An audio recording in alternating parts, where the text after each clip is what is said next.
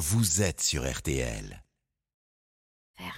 RTL Matin. On refait la télé, la quotidienne. Certes oui. Alors Isabelle Morini-Bosque, les programmes des chaînes sont frileux, football oblige, Ah, vous je vois ce que vous voulez dire. Alors, pour aller droit au but, Oui. comme vous et comme on l'espère nos joueurs, disons qu'on note globalement une recrudescence des rediffusions sur l'ensemble des chaînes. Ben, forcément, on détaillera ça au fil des jours.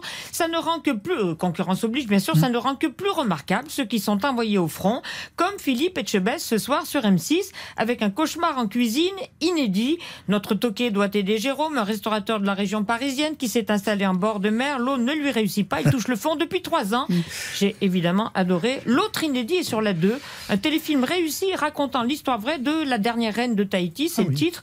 Peau Maricat, qui est morte en 1877, coincée entre les Anglais puis les Français, elle va régner durant 50 ans et faire le bonheur de son peuple. C'était pas gagné au départ. Elle est cornaquée par le révérend Pritchard, un Anglais donc protestant, Oui. chargé de transformer la sauvageonne lascive ondulante du bassin en souveraine soumise. Majesté, une reine digne de ce nom ne danse pas en excitant le désir des hommes. Elle doit aller au temple.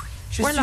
Pritchard, c'est Bernard Lecoq qui aime son personnage. Oui, oui. C'était quand même très amusant à jouer parce que c'est pas des personnages habituels. Ce type comme ça, même un peu emmerdant, il est pasteur, consul et il a pour mission de donner euh, quelques règles de savoir-vivre, si on peut dire, à cette jeune femme qui euh, voudrait vivre sa vie de jeune fille. Et comme elle est très intelligente, elle ruse. Elle finit même par ensuite prendre vraiment euh, sa place de reine en apportant beaucoup de bienfaits. Réflexion super basique. Votre personnage, la fornication à la tahitienne, c'est pas son truc.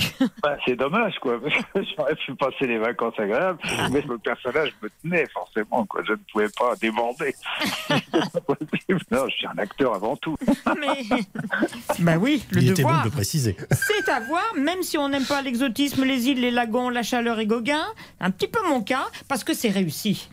Ah, bah voilà qui me fait bien plaisir. Mais moi, j'aime bien en plus la chaleur et l'exotisme. Donc, j'ai en plus été assez heureux. Voilà, on attend effectivement maintenant que les gens apprécient cette belle histoire vraie, méconnue, traitée de manière euh, très romanesque. Donc, c'est assez plaisant. Tout ce qu'on espère, c'est qu'il y a un grand nombre de spectateurs qui l'apprécient, quoi. En face de la Coupe du Monde, vous voulez dire? Ça va être joyeux, oui.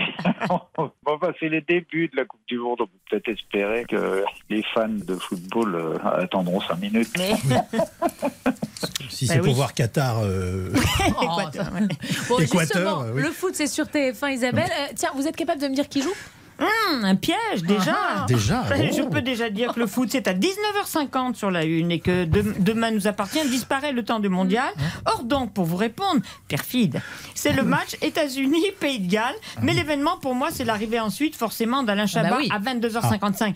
Pétante, il m'a accordé une longue interview que je vous débiterai en plusieurs épisodes. Je vous avais déjà dit en avant-première pourquoi il avait dit oui au patron des programmes, Ara Piripian. On réécoute. Les grilles américaines commencent toujours à la demi-heure ou à l'heure tous les soirs. Les chaînes françaises sont pas construites comme ça, donc un programme peut commencer à 23h12. Donc je, disais à Ara il y a des années, si vous changez toute votre grille ou pour moi, j'apprécierais le geste. J'adorerais faire un late show tous les soirs à 23h. C'est cher à produire, il y a personne qui regarde. C'est une bonne affaire, faites-moi confiance. Avant l'été, il m'envoie un texto en me disant j'ai un truc potentiellement marrant à te proposer. Je suis en plein travail sur une série animée euh, qui me prend vraiment toutes mes journées, Astérix pour Netflix. Donc je lui dis je vois pas quelle idée ferait que je dirais oui. Il me dit euh, il y a la Coupe du monde de foot, tous les matchs vont commencer à 20h, tous finir à 22h parce que les 15 premiers matchs ou je sais pas quoi, s'il n'y a pas de prolongation. Après on a un mag, une cinquantaine de minutes. On a une possibilité là d'avoir tous les soirs un rendez-vous fixe à 22h55. Je dis ça tu me le signes tout de suite, tu me fais pas genre bah non finalement on a débordé. Il me dit non non non, voilà pourquoi on- on est là quoi. Voilà, on l'a promis un horaire fixe. Il l'aura, suite de l'entretien demain, plus polémique. Et vous, euh, Jérôme de Verdière, on vous retrouve dans euh, la revue de presse pour Paris Mais, Première. mais oui, tout à fait, merci. Hein, ça vous êtes surpris, hein Oui, je suis très surpris. merci beaucoup, euh, absolument. 21h, avec Marlène Schiappa comme invité. On va se marrer. Bonjour madame. Alors on va. C'est bonjour Cyril. La saison des soupes est bien entamée parce qu'il y a un moment, faut enchaîner quand même. Euh, et ce matin, vous nous proposez cette recette gourmande et croquante puisqu'il s'agit d'une une soupe feuilletée. C'était pour faire plaisir à, oui. à Laurent. Oui. Euh, parce que c'est l'histoire de la soupe VGE, c'est-à-dire Ah, que Paul Bocuse. Bocuse a créé en Exactement. 1975 pour un dîner à la présidence de la République. Et donc, ce coup de génie, c'était de servir dans, euh, dans euh, la, la marmite à gratiner un consommé de bouillon de volaille euh, avec des morceaux de paleron, des morceaux de foie gras, de la truffe, des carottes et un peu de légumes, recouvert, obturé par une, de la pâte feuilletée. Un feuilletage, oui. Et donc on dort tout autour, on colle la pâte feuilletée et quand elle cuit, eh ben ça souffle. Et donc on a la pâte dessus et Paul Bocuse disait, eh bien maintenant vous n'avez plus qu'à casser la croûte. Exactement. Donc ben, nous on va casser la croûte aussi, on va se faire plaisir, hein. Hein, on va pas mettre de la truffe ni du foie gras, mais on va quand même se faire un petit plaisir. Alors on va faire avec des champignons de Paris, Oui. on va mettre de l'huile d'olive, un peu de beurre, Bah oui. on va faire revenir les échalotes, on va mettre les champignons de Paris, on va mettre un petit mélange de